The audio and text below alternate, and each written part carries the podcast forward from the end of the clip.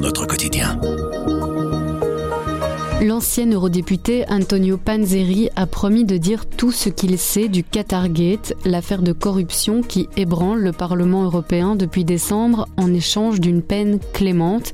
Il a donc commencé à tout raconter aux enquêteurs de la police judiciaire fédérale à Bruxelles. Les journalistes du soir Louis Collard et Joël Matriche ont eu accès au contenu de ces auditions. Ils nous expliquent ce que le repenti a révélé aux enquêteurs ces dernières semaines. Je m'appelle Sandrine Puissant et vous écoutez le grand angle du soir. Bonjour Joël. Bonjour. Bonjour Louis. Bonjour Sandrine.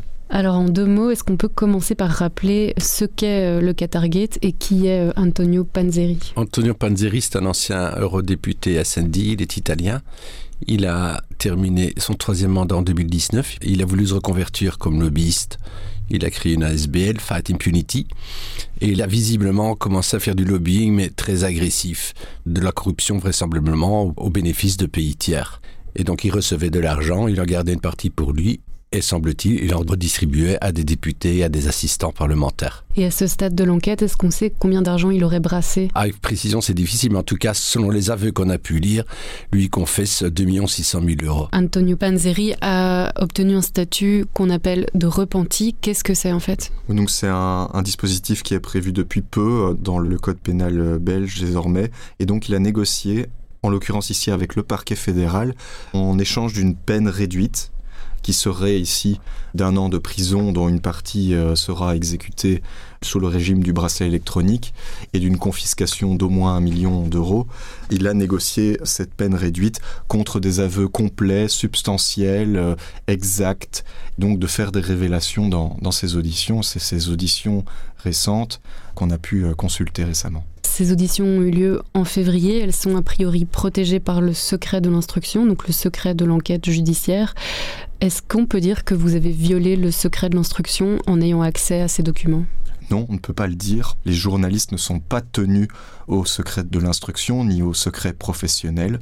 Pourquoi? C'est un dispositif en fait qui protège la démocratie. On va utiliser des, gros mots ici, euh, mais c'est la réalité puisque le secret des sources, hein, donc la manière dont les journalistes obtiennent des informations, est protégé par la loi. C'est une loi qui protège le droit à l'information et donc c'est extrêmement essentiel que dans nos démocraties on puisse informer le public sur des affaires judiciaires, y compris si elles n'ont pas encore été jugées, notamment parce qu'il y a des, des informations d'intérêt public, mais ça ne va pas forcément jusqu'au procès peut y avoir des obstacles juridiques, etc. On ne peut pas attendre parfois dix ans qu'un procès arrive à son terme ou que ce soit jugé définitivement par une cour d'appel. Donc non, les journalistes ne violent pas le secret de l'instruction puisqu'ils n'y sont pas tenus. Leur seul devoir, c'est envers le grand public. Alors en quoi ces auditions vous ont permis d'en savoir plus sur la manière dont Antonio Panzeri a commencé à nouer des relations avec euh, le Qatar? D'après les confessions de M. Panzeri, tout a commencé quand il est devenu président de la sous-commission des droits de l'homme du Parlement européen. Il a un petit peu par la force des choses rencontré M. Almari. M. Almari au Qatar, lui, présidait le comité qatari des droits de l'homme. Ils sont entendus, ils ont signé une sorte de partenariat. Et puis, au minimum, au printemps 2019, donc juste un petit peu avant les élections, M. Panzeri dit qu'il a rencontré à Bruxelles M. Almari et des émissaires du Qatar, et là qu'il a reçu 1 250 000 euros pour lui pour son collaborateur ou M. Giorgi et pour d'autres eurodéputés. Donc une sorte de magot qu'il fallait se partager. Ils ont commencé à mettre en œuvre, en marche, un véritable pacte de corruption. Là. Que voulaient les Qataris? Qu'est-ce qu'ils pensaient obtenir? Il apparaît de ces auditions, mais également d'autres informations, euh, que les Qataris visaient vraisemblablement deux objectifs un objectif de redorer leur image, notamment sur le plan des droits humains. Évidemment, depuis des années, on parle beaucoup du sort des travailleurs, des travailleurs migrants au Qatar en vue des chantiers liés à la Coupe du Monde, de vanter les réformes qui ont été mises en place, de dire que euh, c'est un processus qui doit se poursuivre. Voilà, tout un discours, il y a tout un narratif autour des droits de l'homme au Qatar. Et le deuxième objectif serait plus économique, auquel euh, Antonio Panzeri, dans, dans ses révélations, accorde de l'importance ou en tout cas dit que pour les Qataris ça avait beaucoup d'importance, c'est l'exemption des visas pour entrer dans l'espace Schengen pour les Qataris. Euh, donc ça c'est un, un, débat qui a lieu notamment au Parlement européen, qui apparemment avait beaucoup d'importance pour euh, la partie qatari. Est-ce que les déclarations d'Antonio Panzeri permettent aujourd'hui de mieux comprendre quelle est l'ampleur du réseau de corruption? Alors d'une part, il y aurait les corrupteurs présumés et puis les corrompus présumés.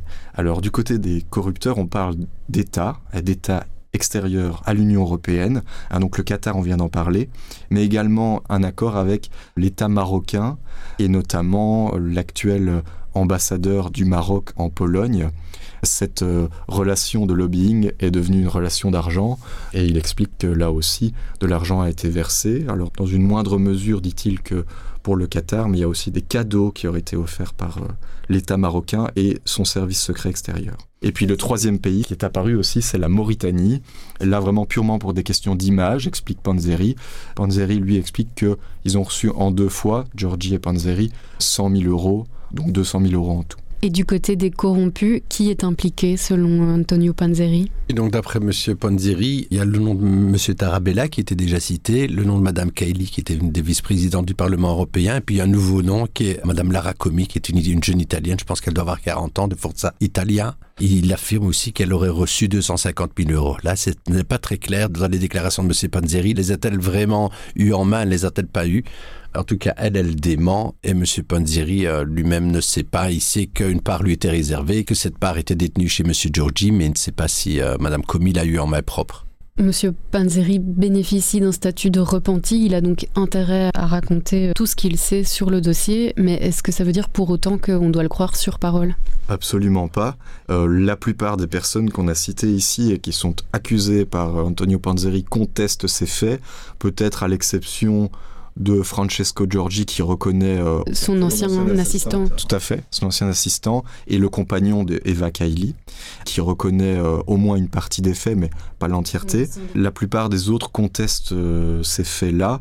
Donc c'est important de le dire et c'est important de préciser que effectivement Antonio Panzeri a intérêt à dire la vérité parce que son mémorandum de repenti, il doit être à l'issue de l'enquête validée par la chambre du conseil, la chambre des mises en accusation, autrement dit par des juges qui contrôlent euh, l'instruction et le bon déroulé de cette instruction. S'il constate qu'il a menti en audition, son mémorandum pourrait tomber. D'un autre côté, cet accord de repenti est attaqué par euh, les autres inculpés du dossier en disant qu'il a tout intérêt à accuser d'autres personnes, même s'il n'y a pas forcément de preuves. Donc l'enquête devrait aussi et va tenter de corroborer les dires de Panzeri par des éléments matériels. Voilà, il faut toujours prendre ces déclarations avec euh, des pincettes. Avec ce problème que des remises d'argent cachent, évidemment, c'est toujours difficile a posteriori de, de prouver ça. Pour revenir sur l'ancien assistant parlementaire d'Antonio Panzeri, Francesco Giorgi, quel était son rôle? Est-ce que les déclarations de Panzeri permettent d'en savoir un petit peu plus? C'était un peu l'homme de l'intérieur. À partir de 2019, M. Panzeri n'était plus eurodéputé. Bon, il avait certes encore un badge d'accès, il pouvait passer, traîner dans les couloirs, dans les mais M. Giorgi était toujours là, l'homme de l'intérieur. C'était un homme très écouté, visiblement, au, sein du parti SND. Il a travaillé avec plusieurs députés. Donc après M. Panzeri, il a travaillé avec M. Cozzolino, qui lui aussi accusé par M. Panzeri, à tel point même qu'à certains moments de son audition, M. Panzeri désigne son ancien collaborateur, M. Giorgi, comme le, chef d'orchestre un petit peu. D'après ces nouvelles auditions, euh, M. Giorgi semble avoir eu un rôle plus important que ce qu'on avait compris précédemment. Toujours sous réserve, évidemment, c'est ce que dit M. Panzeri. Et en tout cas, un rôle très politique en fait, hein, de quelqu'un qui serait conscient, d'ailleurs il est en aveu là-dessus, euh, Francesco Giorgi, conscient des accords qu'ils ont signés avec des pays tiers, des accords occultes, hein.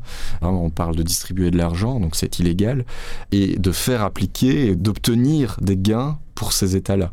Dans ce cadre-là, Francesco Giorgi est accusé par Panzeri d'être celui qui donne les consignes, d'être celui qui donne les, même peut-être des ordres, d'être celui qui conseille à tel ou tel eurodéputé, à tel ou tel collaborateur au sein du Parlement européen de poser tel ou tel acte qui, in fine, seront bénéfiques pour le Qatar, pour le Maroc ou pour la Mauritanie. Il le désigne un petit peu comme le chef de toute l'opération. Il utilise vraiment les termes que citait Joël de chef d'orchestre. Antonio Panzeri avait aussi euh, déjà déclaré qu'il avait donné de l'argent à l'eurodéputé belge liégeois euh, socialiste Marc Tarabella. Est-ce qu'on en sait un petit peu plus après ces déclarations?